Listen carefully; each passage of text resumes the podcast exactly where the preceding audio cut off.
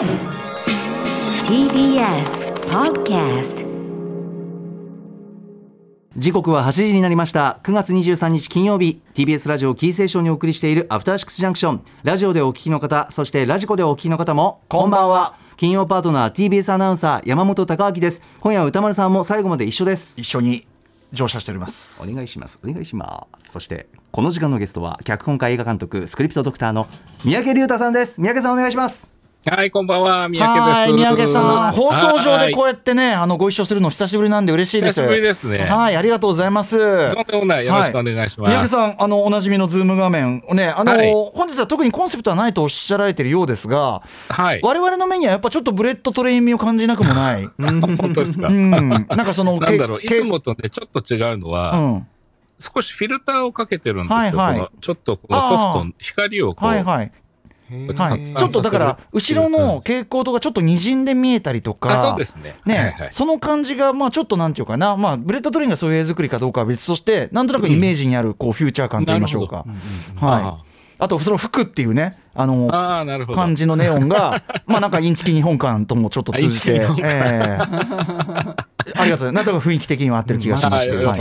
ありがとうございます。はい。はい、そんなさあそん中、な中三宅さん最近何か動きがあったそうで明日からかな？あえっとですね、明はい。日24日の土曜日からですね、ええあの、まあ、以前からちょっとね、あの、話題にさせていただいてた、あの、オンライン講座が始まるんですね。うん。その、漫画家のためのプロット講座っていうやつなんですいよいよ。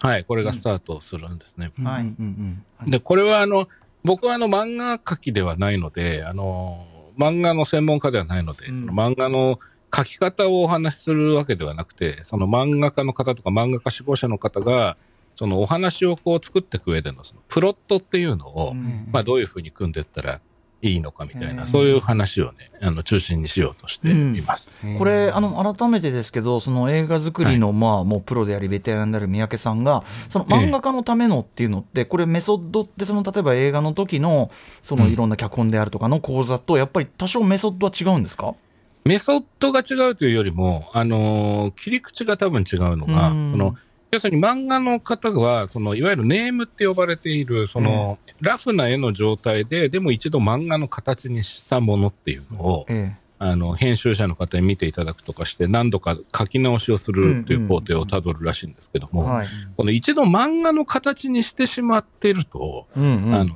考え方を切り替えたり、その、アイディアへの、こう、なんていうんですかね、執着が生まれたりっていうふうにしやすいんじゃないかな。はあつまりこう、はいはい発想しにくくなるんじゃないかなと思っていて、うんうんで僕らで言うと、その、撮影しちゃってるようなもんなんじゃないかなと思っちゃうんですよ。あも。うもう最初に撮影しちゃってるそうそううんうんうんそう。だから、僕らはいきなり脚本書くこともないし、いきなり撮影することもなくて、その前にプロットっていうものを何度も何度も直すんですね、作ってね。うんうんはい。だからその考え方を、まあ何か漫画の、を普段書いてらっしゃる方に、あの、応用していただける部分があるんじゃないかなということで、まあうん。開いてるっていう感じですかね。なるほどね。確かにね。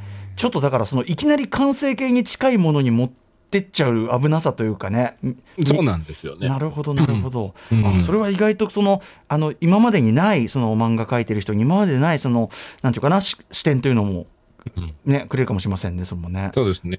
だから、まあ一方でその漫画家さんは文章を書く仕事ではないと思うので、うんあの、プロットっていうその書書類をうまく書くっていうことが目的ではなくて、そのプロットの考え方ですよね、どっちかっていうとね。考え方、うん。はい、プロット脳というか、まあそういう考え方が、まあなんかヒントになればいいなということなんですけども、うんうん。あのーまあ明日からスタートなんですけど、まだ全然あの、ご参加いただけるんですが、はい。あの、まあどういう授業か詳しく知りたいなという方は、あの、実はガイダンス映像っていうのが YouTube に上がってるんですね。はい。その、この講座の。うん。はい。あの、三宅龍太で、例えばガイダンスとかって入れていただくと多分出てくると思うんですけども、はい。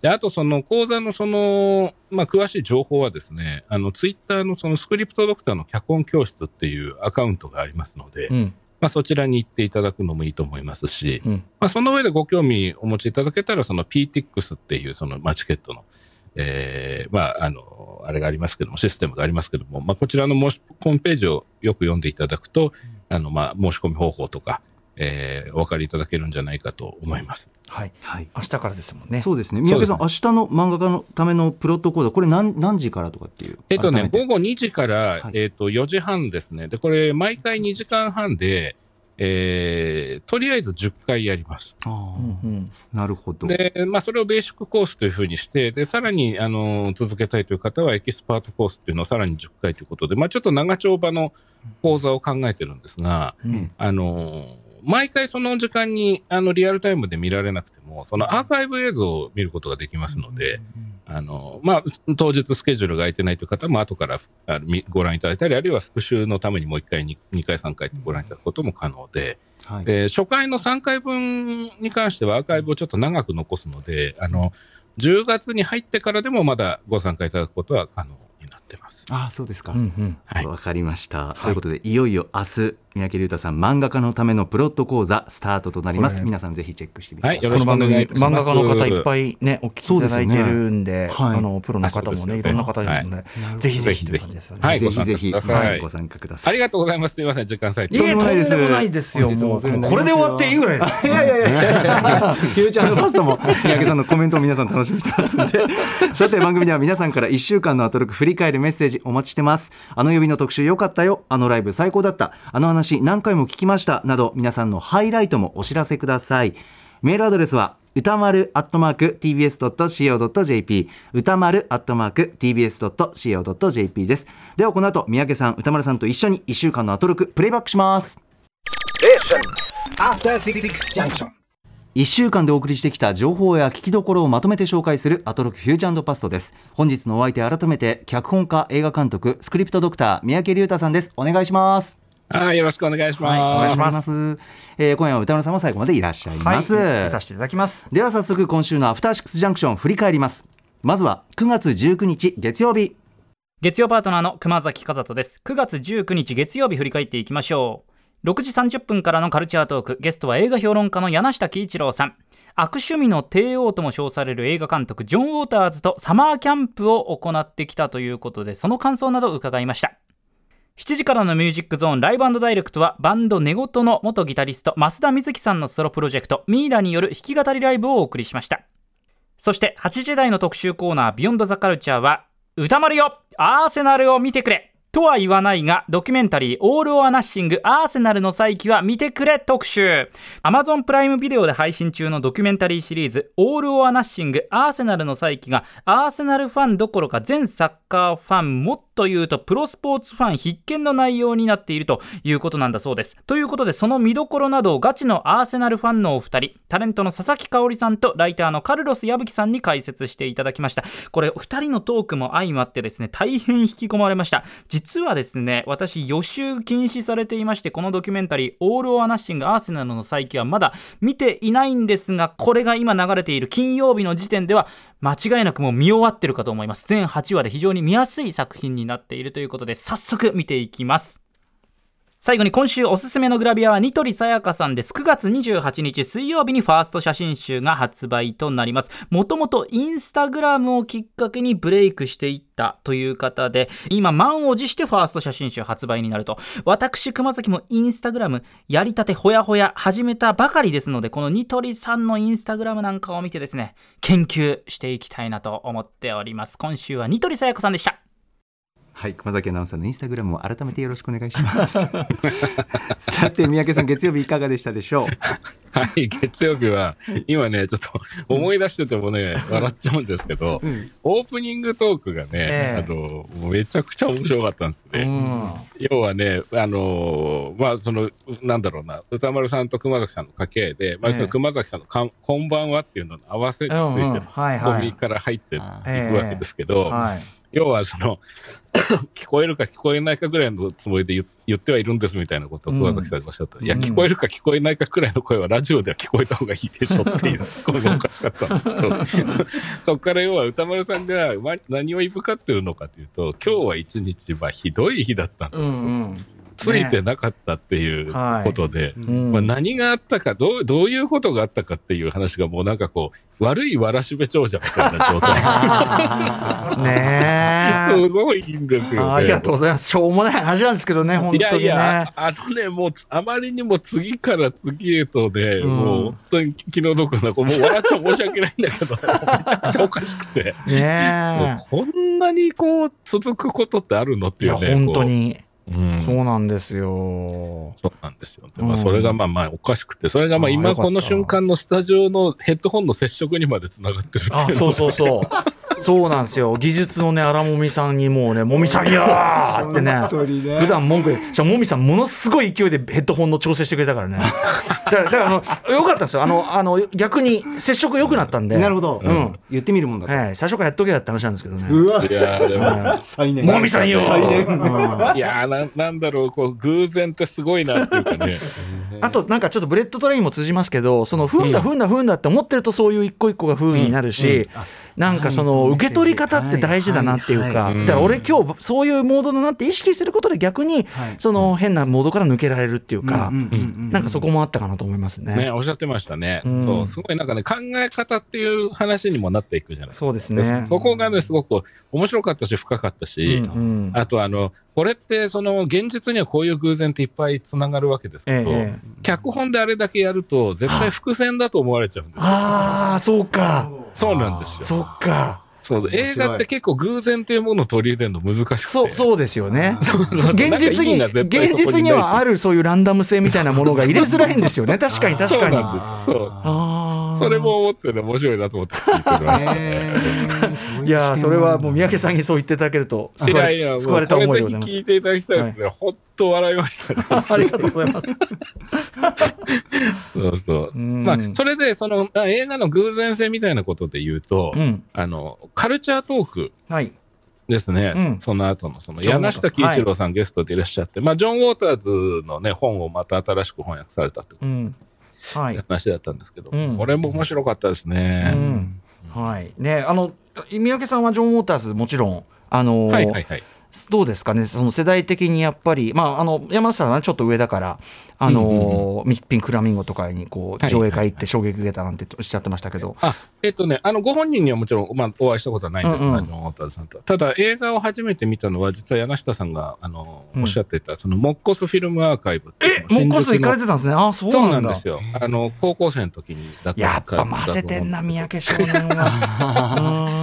あの、厚生年金会館のうんね、近くだちょっと勇気いるんだよな、モッコス。いりますうんね。いりましたね。だから、ちょっと怖かったですね。やっぱ、アングラな世界に入っていく感じ。あーすごいわ。へだから最初はやっぱりすごい怖い人っていうか気持ち悪い映画を作る人っていうか、得体が知れないイメージでしたね。ーそうですよね。うん。本当にね。だからこんななんか割とこうあまっとうな人なんだみたいなのね。そうそうそう。うん。そうなんですよ。だからご本人のお人柄っていうのがまあ分かってくるお話も今回聞けますし、まああとそのヒッチハイクの話とかすごい笑いましたし、ねえ。最終的に。お金お金払うから乗せてくれってね普通乗せてくれっていう、ヒッチハイクじゃなくていいじゃんっていう。設置が行くとはみたいになってきて。うん。アメリカもそんな感じなんですね、ねと思ってね。ううん。ん。まあ、あとね、柳下さんがあのキャンプを、ね、ご一緒されてた話とかっていうのも面白かったし、うんうん。そういや、聞き応えがすごくあって、でまあ、なんか、はいやっぱりジョン・ウォーターズの映画って今はね、たくさんいろんなフォーマットで見ることができるので、はい。あの、それこそね、あの、まあ、何から見たらいいかっていうと、まあ、普通に 最初のやつから見た方がいいんじゃないかって話になってまやっしたけど。ぱピンクフラミンゴね、だからやっぱそ,、うんのとはいえ、ピンクフラミンゴを取った人だっていう事実は忘れちゃいけないっていう、油断しちゃいけないっていうことですよね。そうなんですよね。うん。でもなんかね、シリアルママとかも面白いです、そうあもちろんもちろん、うんあの後年のね、そういうね、あのバランスがいいやつもありますよね。ありますよね。セシルうんビー、あのシネマウォーズとかね、はい、あそうですよね。。バランスいいかな、よくはないけど。うんうんうんはいはいはい。うんそんなことちょっと思いましたね。はい、ありがとうございます。はい。うん。えー、あとはやっぱり8時台の特集ですかね。はい、こちらメールいただいております。ふんどしゆで太郎さんです。ありがとうございます。えー実際のサッカーの試合を普段見ることはあまりないけれど、テッドラストやサッカー漫画の青足など、サッカーにまつわるドラマを楽しみつつ、サッカーに対して日頃から興味が高まっている状態の自分にとっては、今回の特集そして「オール・ア・ナッシング」というドキュメンタリーはサッカーにまつわるドラマを楽しむことから実際にサッカーの試合を見て楽しむことへの最高のきっかけ架け橋となるような内容に思いました、サッカーのことやプレミアリーグのことは未だによく分かっていませんがアーセナルにまつわるドラマアーセナルの試合を追うことで楽しみつつ理解を深めていけたらと思っています。ということです。三宅さんいかがでしょいや、本当にね、あのーこれね、大変失礼なんですけどね、あまりにも面白くて、実はちょっと途中で止めたんですね。あの、あっちを見たくなっちゃって。ああなるほどなるほどなるほど。あそ今回取り上げてた、その、オール・オア・ナッシングっていう、まあこれは、なんつったらテレビではないですよね、その配信シリーズっていそううんですね。うん。アマゾンってたくさん上がってるんですけど、まあそれの一番新しいバージョンのことですよね。うん。おっしゃってるはい。で、まあ情熱大陸的なっていう表現も、ね、本番中にありましたけども、はい。で、歌丸さんが以前に、その、いいドキュメンタリーとかあれば、ね、あの、普段スポーツ詳しくない人とか、うん。アーセナル詳しくない人も親近感湧くんじゃないっていうお話があったということが、まあ、今回の特集の前段としてあるということなんですけども。うん。で、とりあえず1話目を僕は見たんですけども、まうん。あ、確かにめちゃくちゃ面白くて、うん。で、その、まあ、実際その本編中でもおっしゃってましたけども、その、試合がっていうこともあるんだけど、どっちかっていうと、そのチームとしてのその中の人間関係とか、はい。人事とか経営の問題とか、まあ、その辺の人間ドラのドラマって言うとあのあれですけども、うん。ドキュメンタリーなんですけども、はい。そういうところがまあ見れるっていう面白さがあって、いろんなところに通じる話ですよね、あれうは。ね、ん。うんうん。確かに。組織としての。うんうん。うん。それがまあ非常に面白くて、で、これちょっとちゃんと全部見てからまた続きを聞きたいな。そうなんですね、まあ、それはすごい嬉しいですね、それもね。あの古川さんがもうあのグーナーである古川さんがめちゃくちゃ 構成さ喜んでます。はい。よかった。うんうん今、ズームに手だけフレームにして見えましうんジェスチャーが出てます、た。親指上がってます、はいうん、そんな特集でしたけれども、はいオール・オア・ナッシング、アーセナルの再起は Amazon プライムビデオで全8話が配信中です。皆さんもチェックしてみてください。うん、さあ、続きましては20日火曜日です。切り込み隊長火曜パートナーの宇垣美里です。9月20日火曜日、振り返ります。6時半からのカルチャートークは歌手、声優の中島めぐみさん登場。中島さんの声をベースにした音声作成ソフト AI ボイス組。ちょっと若いニュアンスのまめぐさんの声、めちゃくちゃ可愛くて素敵です。エビチリ美味しい。私も言わせてみたいな7時からのミュージックゾーンライブダイレクトは、ピアノ3ピースバンド、竜松山のスペシャルライブ音源を披露していただきました。そして、8時台の特集コーナー、ビヨンドザカルチャーは、歴代ナンバーワンヒット映画、アバター最上映の今学ぶ、教えてカルチャー先生、映画のボックスオフィス先生編。ボックスオフィスの楽しみ方やコロナ禍でのボックスオフィスの変化など、ガチのボックスオフィスウォッチャー、オスカーのゆくえさんに伺いました。めっちゃ面白い数字って面白いそして、ありがとうトム・クルーズ、クリストファー・ノーラン私たちは映画館を愛していますはい、火曜日です。三宅さんいかがでしょう？はい。いや、今の宇垣さんのね数字って面白いっていう。え、ねえ、でもまさにね、まあ、日本でもね、当然興行収入というのはね、そうですね。気にされるお仕事なわけですけど、はいですよね。はい。で、あ、まあ火曜日、まずですけども、あの、カルチャートークで、えめぐさん、はい、中島めぐ中みさん。島めぐみさんがね、うんゲストでいらっしゃって、その、まあ AI ボイスというんでしょうか、音声作成ソフトですよね。ボーカロイドね、はい。ボーカロイドですね。で、まあうんその声を中島さんが、えー担当されているソフトについてのうん、話でしたよね。まあ非常に面白い話でしたうね。ん、で、この前に振り返りを1ヶ月ぐらい前にやらせていただいた日がちょうどミッドジャーニーっていうあのはい。AI が、うんうん。あの情報を入れるといろんなデータから絵を作ってくれるはいっていうソフトの話ありましたね。がありましてね。はい。で、まあ、こう、すごいね、ちょっと怖いね、なんていう話をね、山本さんとした記憶が。そうあるですね、うん。振り返りで。はそうなんですよね。で、中島さんもね、今回、その最初にそのお話を受けるときに、こう、AI に仕事取られちゃうんじゃないかっていうことで、うんうん躊躇されたっていうことで。うんで、まあ、ただ一方で、その今の自分の声、あの時の自分の声っていうのが別人格としてずっと生きていく。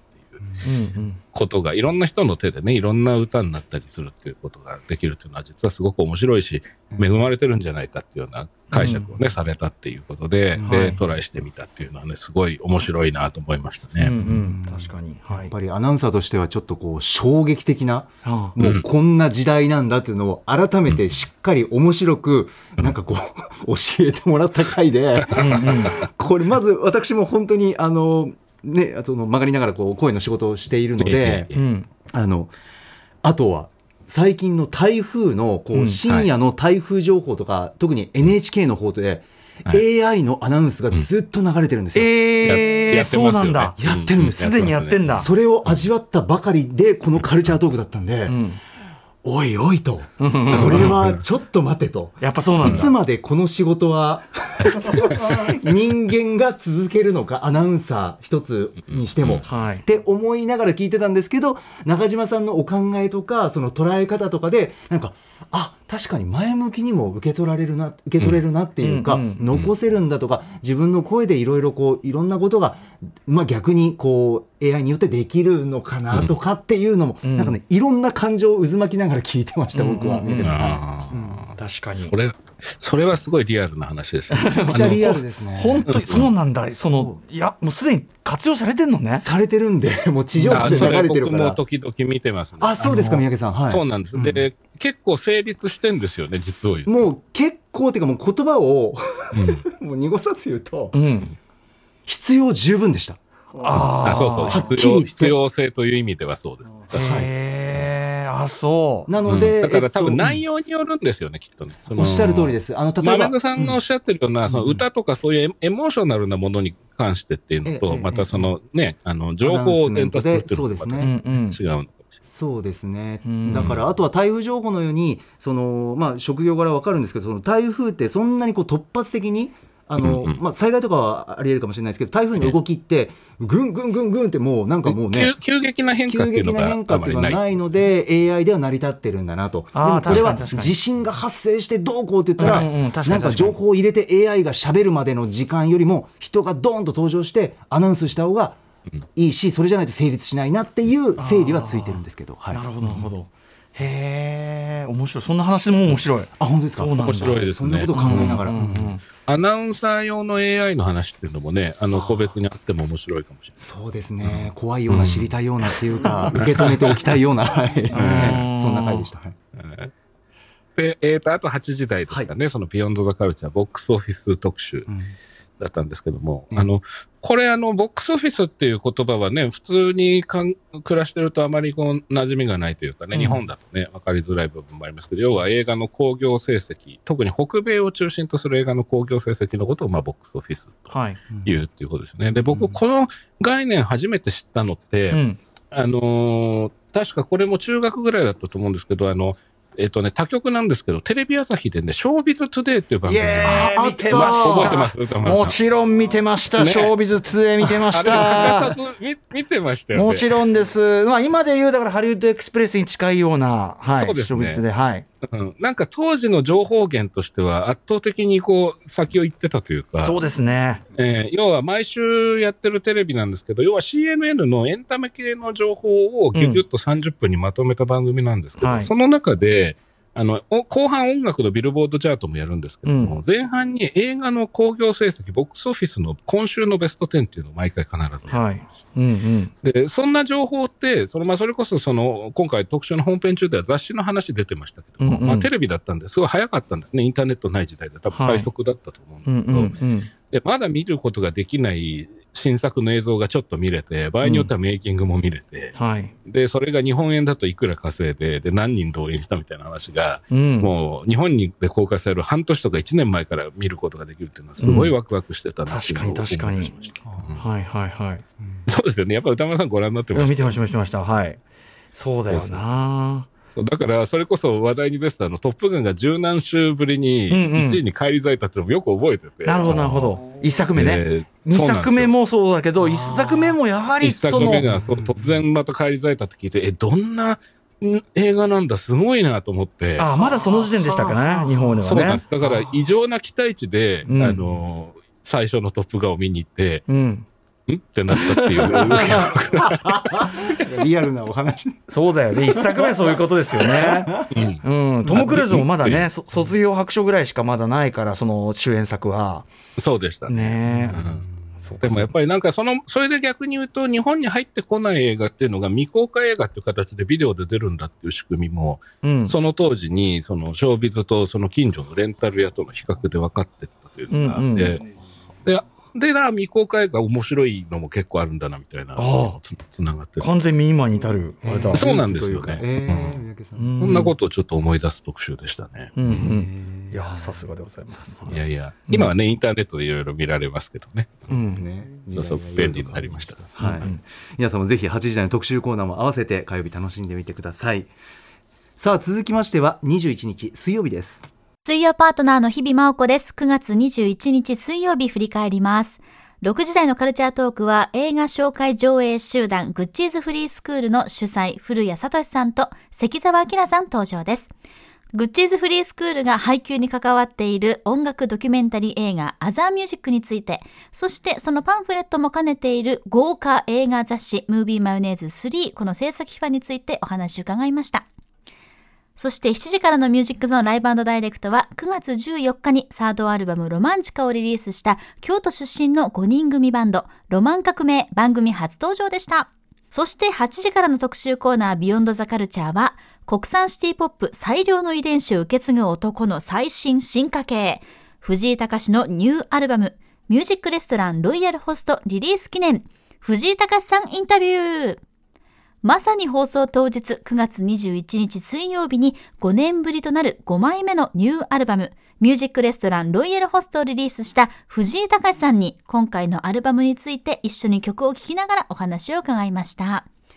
藤井さんにしかできないアルバムという、まあ、一つの作品を何層にも厚くそしてどこまでも深く作り上げていくこの世界観今回なぜロイヤルホストなのかについても、まあ、そんな藤井さんの作品作りへのこだわりとか、まあ、ある種の美学のようなものを伺えば伺うほどにああこれがまさにオンリーワンなコンセプトだったんだなもうロイヤルホスト以外はありえなかったんだなそんなことを実感しました。そしてメニュー型の初回限定ということですが、歌詞カードもこれも最高。藤井さんのこうアイディアを覗けたようなそんな作品になっています。まあ、とにもかくにもですね、ロイホ生きて以上水曜日でした。わかりますいいですねそんな気分にもなりましたずーっとずーっとその話してたからね。あ言ってましたうん、もうあのみんなでその今ロイホ行ったら何頼むいやの。本当にうーん。そんな気持ちにもなったなはい 三宅さん水曜日ですが、えはい、水曜日。えはい、えーまずオープニングトークで、うん。えーライムスターのミュージックビデオ、そのあ、はいはいはい。初恋の悪魔が、ええあの、まあ、解禁になったというか、まあ、YouTube で見られるようになったというこありがとうございます。はい。とで、もう早速拝見したんですけども、めちゃくちゃかっこいいありがとうございます。ありがとうございます。頑張りました。そのねうんで元の曲をね、もともと聴いてはいたわけですけどうんも、うん。で、その上でね、その、ライムスター、歌村さんたちの声が乗っているっていう状態で、まあ、あた別、新しいというか、別曲というか、その、としてまた存在しているわけですよね。はいで、その曲の中での、その、ガヤの入り方っていうはい。キーワードになっていくんですよね。はい。うん。で、これが僕すごい面白くて、その歌丸さんが要はその、初恋の悪魔のレコーディングしていった流れの中で、まあどういうふうにうん。そのガヤとか、その掛け声みたいなものとか、まあイエーイとかそういうものを入れていってたのか、で、うん。そこでどう判断していったのかっていう、そのすごくね、あの生なホットなね、こう、メイキングですね、の話になっていく。はい。うこれが僕毎回すごい好きで、その歌丸さんがその、ご自分の曲を、その、その主観と客観をこう織り交ぜながら、こう、分析されるようなお話。うん。すんごい面白い。ありがとうございます。なかなかねい。いや、これ本当歌丸さんじゃないと話せないこと。なかなかね、ガヤの解説するね、人いないんでね。うんこれは、でも、あの、まあ、などんな作品でもね、映画なんかもちろんそんなのがもう集積ですけど、ちょっとした調整とか、ちょっとしたこう、調整がもう全体のやっぱり印象を変えるので、そうですよね。本当に、あの、だから全ての創作物にこれはあるんだけど、本当は。まあ、どこまで種明かしするかは人によるという感じですけど。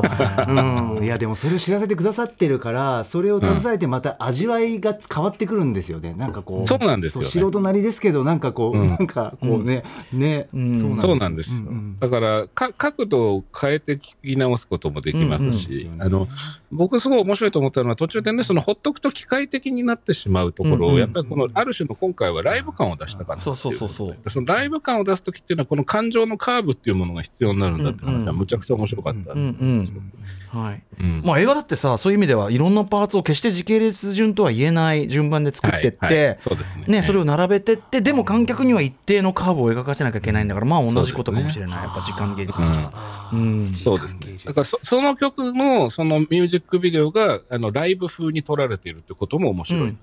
これはもう完全に監督の達明君がもうこういうテイストしかないだろうとやっぱ思ったんでしょうね、確実に。なるほどです、うんいや、これはね、ものすごく貴重なお話なんで、あのぜひ聴いていただきたいなと思います。ありがとうございます。でその上で、そのやっぱり曲も当然かかりますので、あのタイムフリーに聴いでていただいた方がいい。はい。ありがとうございます。まあ、あと YouTube も絶対チェックっていうそうですね。はいミュージックビデオ。ミュージックビデオはい見れますね。ははいい。で、えー先ほどの火曜日の時にちょっと未公開映画っていうキーワードを出しましたけど、うん。未公開といえば、あのグッチーズフリースクールのはいはいはい。お二人がそのカルチャートークにいらっしゃって、はい。で、まあ、いろんなお話されてたんですけど、このムービーマヨネーズっていうその冊子が僕はすごい興味があって、えで、今日買ってきたんですね、これね、おーすごい今、 Zoom 画面上で。ははい。あの、めちゃくちゃ面白いですね。え。うんうん。すごくね。そのうんでもちろんお話も面白かったし、今回取り上げられてたお話を。で、その映画のお話も、その、まあ、あとレコード店を題材にしたね、映画ということで。あのでそこから宇多丸さんがその、まあ、レコード店っていうものにフォーカスを合わせたお話がちょっと出るんですよね。そのはい。えーとまあ、時代的な話も含めて、はいでまあ、それなんか僕はあの当時レコード店周りってそんなしてなかったんですけども、あの特殊なレンタルビデオ屋さんっていうのが結構昔あったなみたいなことも一緒だと思い出したりして、うんうんうん。そうそうそう。あ。ちょっとなんか時代感を思い出し確かに。あの要はまだ日本のやつとか出てなかったりとかみたいなものをまあ限りなくねグレーですね。グレーなやつで並べてる。たあの早稲田にやりましたよね2階のねね。ミスドの上のへねー。あそことか使ったなうん。その感じあるかも。確かにそういうねインディペンデントそうなんですよ。うんうん。だからなんかその80年代のその独特のそのなんだろうなコンテンツとかカルチャーを欲してるんだけどなかなか手に入らないっていう時代に、うんこうそこをこうキュレーションというか接続してくれてたのがショップの人たちだったなっていうのは、はいはあのすごく思い出してやっぱりレコードでもね輸入版とか貸してるっていうのはあったと思うんですけど、ビデオも、ほ本当はあれですけどねいけないんでしょうけども、まあ、輸入版で見ることができるみたいなのがいはい。あのすごいこうなんだろうな自分が普段感じてる閉塞感の中にこうちょっとこう希望が見える。そうそうそうそう。ね、うん。ワクワクするようなね、ありましたよね。そうですよね。やっぱここここここにはないどこかへの窓なんだよな。しかもそれはそうそうそう。それをうなんです。それをしかも自分たちでそのやっぱそのその場に行って見つけてるものっていう感覚があるからなんかこう本当に世界を自分たちで開いてる広げてるって感覚がありましたね。うん、だからやっぱそのフィジカルですか、その手で触れるっていうのはすごい大事なことですね。そうですね。パッケージを持てるっていうのはね。うんうんうん。なんかね、そんなちょっとね、体温のある話でもあったなと思っていてうんうん。ありがとうございままだお会いしたことがないんで、一度ね、お会いしてお話そううん。する機会があるといいす。はい、なかなかはい。優しい若者たちですよ。な。ですよね。はい。はい。で、その上で、そのまたちょっと懐かし話のが続いちゃって申し訳ないんです。けど、ええ。シアター一期一会でテアトル東京っていう映画があったんですよ。うん。うん。で、まあ、ブラックホールっていうね、あの映画をはい。歌丸さん行かれたってことでね、ぼ僕はね、テアトル東京唯一行ったのがブラックホール。マジですか？だってあれ三宅さんって僕の何個下でしたっけ？三個下3個下ってどういうこと？だって僕小55とかですよだっいや、てそのもう時、いや、でも予告編を見て、なんかね、確かにキャッチコピーがすごい怖くて、うんうんもうすぐ宇宙は発狂するっていう。ああそう。あのね八 そのねめちゃくちゃおしゃれなんですよね。あの80年代の日本的デザインで日本オリジナルなんですよ。きっとね。であのさ映画見るともっともっとなんかバカっぽい内容なんだけどそうそうそう、全然違ったんだけど。ちょっとね、高尚なムードを漂わして、そう宇宙は発狂する。あのね宇宙は発狂する丸です。宇宙は発狂する丸。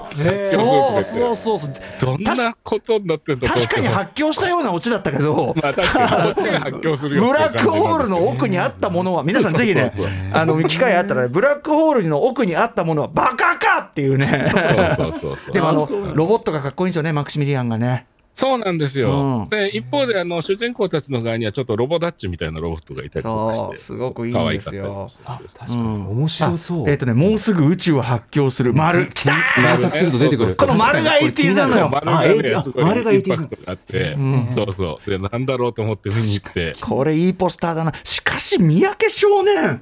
はいはい。いや、ちょっと混ぜすぎですよ、あなた。いやいやいや、そんなことはないですけど。本当にすごいわ。そんなことちょっと思い出して。三宅さんはでももう本当ね、あの年齢、うん学年こそちょっと違えど、本当に僕、いろんな映画館で絶対一緒でしたよね。うん絶対やってると思います。絶対一緒でしたね、本当にね。ねタイムスリップして見に行ってみたいです確認してみたいぐらいあの僕はやっぱ一番感激したのは、あの東京あのファンタスティック・ファンタの1回目の時のデッドゾーンの上映の時に、あの渋谷のパンテオンの横のトイレのところでトイレ行こうとしたら、トイレからデビッド・クロネーマが出てきた、あれは俺の幻想だろうか、違い、幻想じゃありません、僕そこにいましたっていう。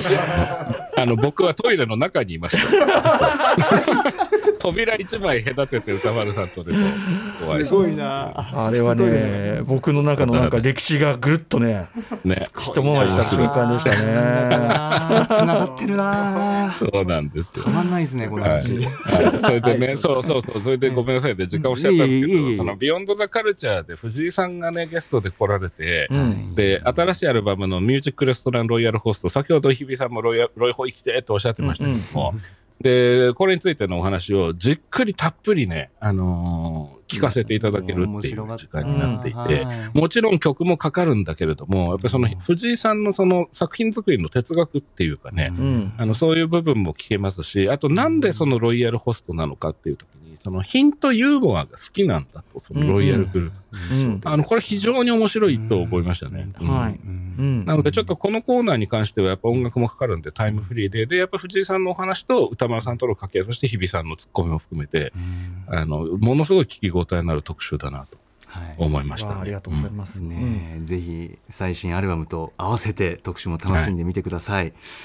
さあ続きましては22日木曜日参ります木曜パートナー TBS アナウンサーのうなえりさです。9月22日木曜日振り返ります。6時30分からのカルチャートークはゲームジャーナリストのジニーさんが登場。先週末発表されたゲーム情報の中から注目のトピックを紹介していただきました。そして7時からのミュージックゾーンライブダイレクトはバンドサラウンドによるニューアルバムアフターワーズメガミックスをお送りしました。これこそまさにおしゃれじゃーんな素敵なライブだったのでぜひ大人な気分に浸りたい方は聞いてみてください。そして、8時台の特集コーナー、ビヨンドザカルチャーは、月刊シマオアワーおしゃワングランプリ2022秋冬コレクション。作家、ラジオパーソナリティにして、ポパイの副編集長に雑談を仕掛ける女こと島尾真帆さんが登場。リスナーの皆さんから送られた思わず、おしゃれじゃーんと言いたくなる投稿を紹介していきました。グランプリに選ばれたのは500日の田中さん。実は今日2通もメールが読まれている田中さんなんですけれども、なんと、苔の香りがする香水をつけているということで、実際にどんな匂いがするのか、私もこちら、商品を嗅ぎに行きたいなと思うようなおしゃれな投稿でした。その他にも皆さんの素敵なおしゃれな投稿をたくさんご紹介しておりますので、ぜひ聞いていただきたいのと、あと、あの、アフターシックスジャンクションのプロデューサー、岩崎くんはですね、私の同期なんですけれども、やっぱりなんかこう、おしゃれだなという私生活、垣間見えました。ぜひぜひ、皆さん、おしゃれになりたい人は、非常に参考になるオータムウィンターコレクションだったので聞いてください。以上、木曜日でした。はい木曜日三宅さんいかがでしたか？はい。えっ、と、木曜日はですね、オープニングトーク、まあ、前日がうないさんの誕生日だったっていう話題からですね、えっ、と、うないさんが最近東京ゲームショウに仕事で行かれて、うんまあ、ま、毎年ね、あの、楽しみにしてるんですってお話だったんですけども、まあ、その中でね、僕すごく興味深いと思ったのは、あの、コロナ前には、そのゲームのコーナーに防音室っていう展示は、実はあんまなかったと。うん。ただまあ今防音室っていう商品が結構、えー並んでたっていうお話だったんですよね。はい。うん、で、これ僕ね、ちょっと個人的にすごく食いついた部分で、うん。あの、実はね、その前にコンテンツ東京2022っていうイベントをビッグサイトでやってて見に行った時に、はいあの、やっぱり e スポーツのコーナーがあったんですけども、あの、宮地楽器さんがベリークって呼ばれてるその家の室内に入れる、作るその電話ボックスみたいな形の防音室の商品を普段扱ってらっしゃるんですけど、まあ、それのゲーム用って言って、こう、幅の広いやつを出されてたんですよ。で、僕それ見させていただいたときに、まあゲームにも使えるんだけど、もしかしてこれって集合住宅で映画見たい人の、そのホームシアター用のその個人試写室みたいな使い方もできるのかなっていう気がしてえ。ああ音にこだわってスピーカーとかもね自由に置いそてのう。で、それでいてうるさくならないようにっていうような。ああいいですうね、うん、で、まあ、そんなこともちょっと思ってね、面白いなと思って聞いてたんですね。あの状況がいろいろ変わってきてるなって。うんうんうんうんはいオープニングトークでええそうなんです、そうなんです。で、その上で、まあ、やっぱり今、一番やっぱり気になる話題として、やっぱり PSVR2 ですよね。この話出ましたね。うんあの、プレイステーションのね、そのはい。VR システムですよね。うんうんで、まあ、このお話の時に、まあ、歌丸さんとは実は前に、あの、タマフルの、はい。24時間タマフルっていうう、んうん。ニコ生でやった時に、結構がっつりこの、まあ、っていうか定期的に結構 VR の話はしてるような気がするんですけど、はいでやっぱりそのゲーム性が高まるほど視点が固定されるから、うんうん。そのあんまり能動性が高いゲームにはうん。VR 合わないんじゃないかっていう。そうですね。毎回僕は持論として言ってますが、うん。はい。いや、まあ、全く同感なんですうんよね。うん。うん。だから干渉型なんじゃないかっていう。そうですね。究極的には旅行ですよね、多分やっぱり。うんうんうん。それは宇宙だとしても。その場を味わうみたいなね。うんうんうん。うんそれかなという気はしますよね、やっぱりね。うんうん。特にやっぱりそのコロナ禍の初期の頃っていうのは、久しぶりに家のいあのい第1号機の方の PSVR でやっぱりその風景ものとか見たりしてた時うんに、やっぱりすごく面白かったのは確かで、で、歌丸さんおっしゃる通りで、そのゲームって集中してると、そのどんどんその見てる範囲がうん。限られてきちゃうからっていうのはね、はい。本当そうですよね。そうですね、う、うん。ん意外とだからレースとかになるといよいよ、あの景色は流れてくて、前方の一点を見つめることになるから、意外や意外この臨場感があっていいかと思いきや 2D と何ら変わらないっていうむしろのんびり後ろとかどこ見てもいいよみたいなものの方がうん。合ってる気がするんだよな。なるほど。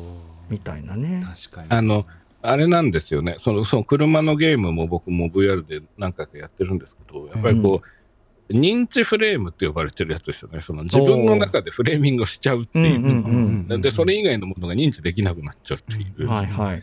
うん。それがまあ特に起きやすいですよね。やっぱレースゲームはい逆にね映画ってまさにその認知フレームをり逆利用してるっていうか本当は四角い箱の中見てるんだけど、そこをそこに集中していくともうそれが世界になっちゃうから、うん。前に昔 3D 映画の最初のアバターの時で流行った時の島尾さん。の名言、私はいつもこれぐらい 3D で見えてるっていう、でもおっしゃる通り映画ってそういうことかもしんねえっていう、ん。意外とこれは爆発源じゃないっていうのにもちょっと通じるあたりでね。えー。おっしゃってましたね。要するにそのテレビ画面の画面サイズが小さくても、うん。その人物のことが気になってお話に集中して見てるから、結果的にはそれは 3D いやなんだってそうそうそう。名言でしたねあれね。名言でしたね。ええそうそんなこともそれがやると特集がこれかっていうのがあります。けどねそん。な人が8時台に控えています、そうなんです。はい。なので、えっ、と、これ、今の VR の話は、実はオープニングトークから今度は、あの、カルチャートークのジニさんの方にも話つながってきますので、これ、ご興味おありの方はセットで聞いていただくといいかなというのがありつつ、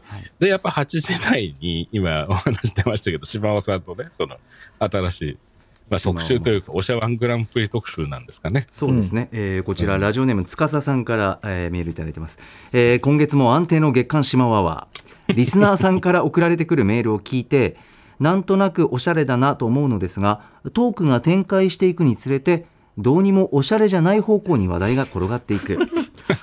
特に冒頭の木製スプーンの話を聞いていると。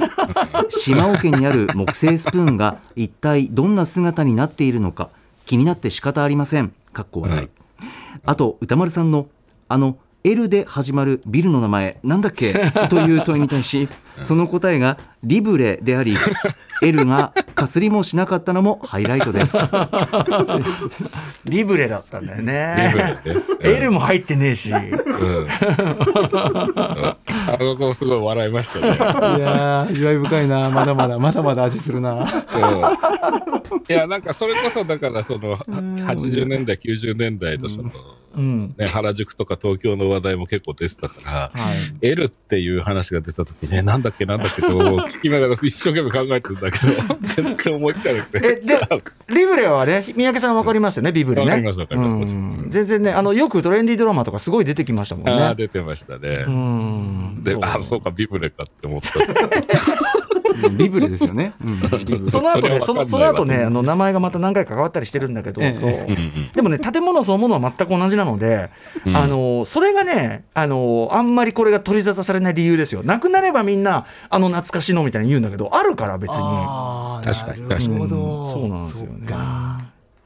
そうなんですね。うん最近もう寝ぼけまくっててすいません本当にいやいや、全然全然、すごい面白かったですね。あの、こう、ゆるゆると結局2回聞いちゃいましたね。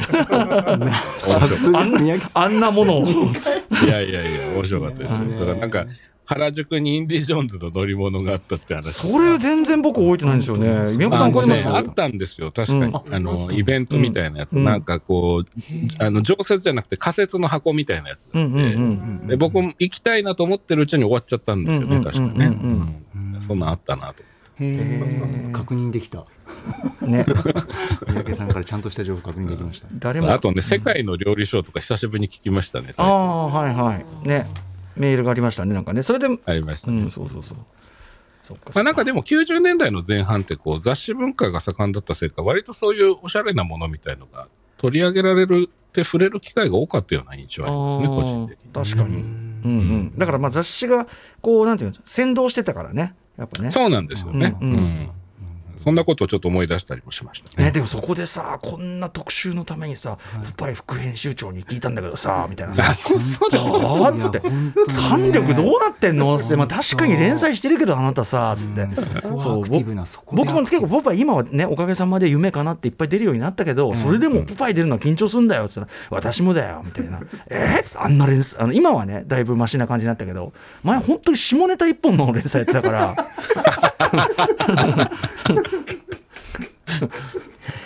さすがですよね。さすがすごい。もう多分ねすごい人だよあの島尾さんにとってはねマガジンハウスはわもう庭なんだよね。我が物あが。ーそうなんでしょうね。うん。うん。やりたい放題なのそうそう、その感じもすごいおかしかったですね。なるほど。ちょっとそれも踏まえて聞いた方にですねはいぜ改めて聞いてみてくだ恐るべし。さい味わってみてください。恐るべし島尾真帆さんさあ本日振り返りで紹介した各コーナーはラジコのタイムフリー機能スマホアプリラジオクラウド、えー各配信プラットフォームのポッドキャストなどでお楽しみいただけます、えーここまで今週1週間のアトロク振り返りました。この後は来週1週間のアトロクの予定をまとめてお知らせします。では来週1週間のアフターシックスジャンクションの予定一気にお知らせします。まずは9月26日月曜日。6時半からは新潟在住の覆面プロレスラースーパーササダンゴマシン選手登場。7時のゲストはヒップホップクルーキャンディータウンのメンバーとしても活動する呂布さん。8時からはノーナリーブス西寺豪太さんによる月一洋楽アーティスト解説です、えー次回は8月29日にお送りしたビーチボーイズ特集の第2弾。27日火曜日。6時半からはニュースのメンバーで作家の加藤茂明さん登場。監督原作脚本主演を務めたショートフィルム「渋谷と1と0と」についてお話を伺います。7時からのゲストは DJ プロデューサーそして DJ とクイズを融合させるクイザーの豆腐ビーツさん。8時からは TBS ラジオ「ジェーンスー生活は踊る」や金曜ボイスログの選曲でもおなじみ音楽ジャーナリスト高橋義明さんによる月間ミュージックコメンタリー。洋楽の最新事情とおすすめの新譜紹介してくれます。28日水曜日。6時半からはお気に入りボールペンを決める投票企画。第12回お気に入りボールペン総選挙。通称 OKB48 について。文具王こと高畑正幸さんと OKB 総合プロデューサー古川光さんに伺います。えー7時からは新曲「サムライディスコ」フィーチャリング眉村千秋をリリースする「ザ・リーサル・ウェポンズ」登場。8時からはアトロクオリジナル音声ガイド制作プロジェクト完結編です。日比アナウンサーが挑戦した映画「骨紙」の音声ガイドメディア初公開。29日木曜日。6時半は雑誌ブブカの歌丸さんの連載マブロンで推しているアイドル的ソングを白夜処方森田修一さんと紙面に先駆け聞いていきます。7時からのゲストは最新 EP パラダイスレビューをリリースしたばかりのロックバンド踊ってばかりの国登場。8時はタカラトミーオフィシャル企画です。オリジナル玩具シリーズダイアクロンの無限に広がる魅力を開発担当高谷元樹さんとダイアクロンファンのドロッセルマイヤーズ代表渡辺則明さんに紹介してもらいます。30日金曜日6時半からの週刊映画時評ムービーウォッチメンは魚の子を評論。7時からはニューアルバム Departure My New Me をリリースしたばかり。バンド FIVE NEW OLD 登場です。そして8時からは1週間の番組を振り返るアトロクフューチャーパスト。次回のゲストもお世話になります。脚本家映画監督スクリプトドクターの三宅隆太さん来週もだ。来てくださいます。すいません。お忙しいところこの時間を取るこの本当いにすいやいや、全然全然大丈夫です、大丈夫です。お世話になはいります、たそよろしくということで初恋の悪魔ダンスウィズ・ザ・デビルに乗せてお別れなんですけれども三宅さん来週いかがでしょう？ああ、来週ね、楽しみなコーナーたくさんありますね。もう大悪論も楽しみだし、日比さんの骨紙もね、うん。骨紙か。骨紙骨紙すごい楽しみで、うん。あとあの、来週のフューパスはちょっとお試しでいつもと少し違う構成でやってみようかって話を、あの、箕輪田、あの、うん。プロデューサーと話していたりもします。はい。おおちょっとこれ楽しみですね。ちょっとやってみようかなという、とりあえずやってみましょう。いいですね。トライより自由にね、えー話していただく感じもね。はい。いやーだから来週も本当は痛いんですけどね。はい。痛いという気持ちはあいやるけど。いや痛いいやいや気持ちではどうにもならないんでこれはねちょっとどうにもなんない気持ちだけではどうにもならないことはありますからこれは。そうですよね。あなたも社会人だから分かると思いますけど。リアルトーンのリアルトーンの歌丸兄貴からのこのリアルトーンのやつ。叱責。リアルな顔。はい。三宅さん。ありがとうございました。た。はいまた来週もよろしくお願いします。はい、お願いし来週来てくます。ださい。名古屋で会える人会いましょう。ライムスターライブ After Six Junction.